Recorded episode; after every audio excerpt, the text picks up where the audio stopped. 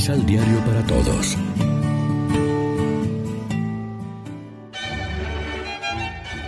Proclamación del Santo Evangelio de nuestro Señor Jesucristo, según San Mateo. Desde allí pasó Jesús a la orilla del mar de Galilea y, subiendo a un cerro, se sentó en ese lugar. Un pueblo muy numeroso se acercó a él, trayendo mudos, ciegos, cojos, mancos y personas con muchas otras enfermedades. Los pusieron a sus pies y él los sanó.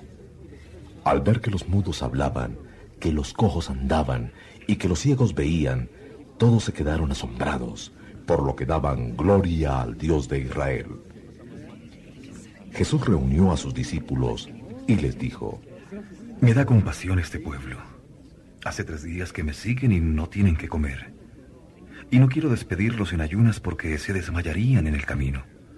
Pero sus discípulos le respondieron, ¿Y dónde hallaremos bastantes panes en ese desierto para alimentar a tanta gente? Jesús les dijo, ¿Cuántos panes tienen? Respondieron, Siete y algunos pescaditos. Entonces Jesús mandó a la gente que se sentara en el suelo.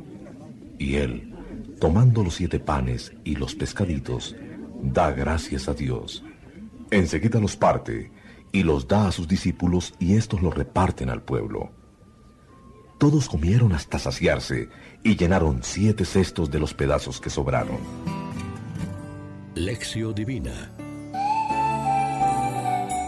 Amigos, ¿qué tal? Hoy es miércoles primero de diciembre y a esta hora, como siempre, nos alimentamos con el pan de la palabra. Jesús, después de curar la multitud de enfermos, alimenta a miles de personas con tan solo unos panes y unos peces.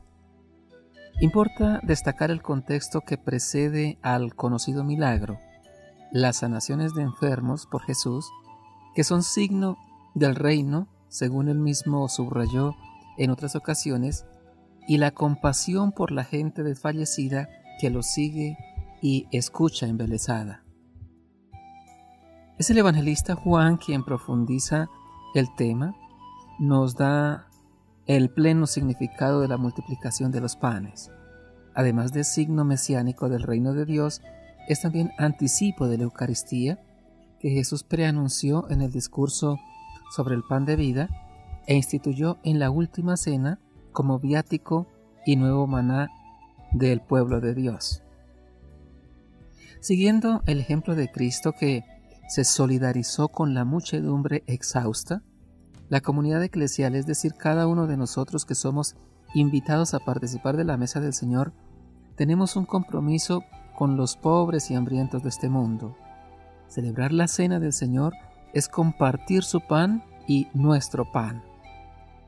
Así contribuiremos a que sea efectiva la participación de todos en los bienes de la tierra, cuyo destino es común y no tolera monopolios. La crisis económica es en su raíz última una crisis de amor y solidaridad.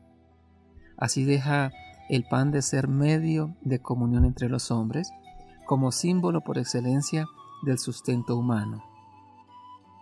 El pan es la mesa compartida en los momentos alegres y penosos, de ahí su grandeza de signo.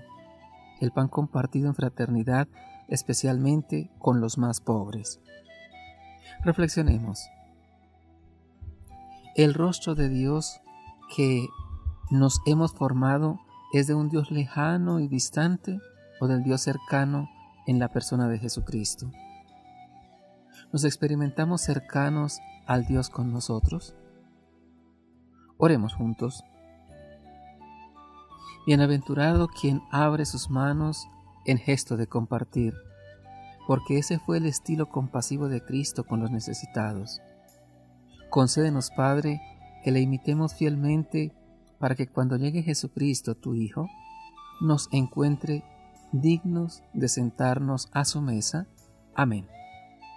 María, Reina de los Apóstoles, ruega por nosotros.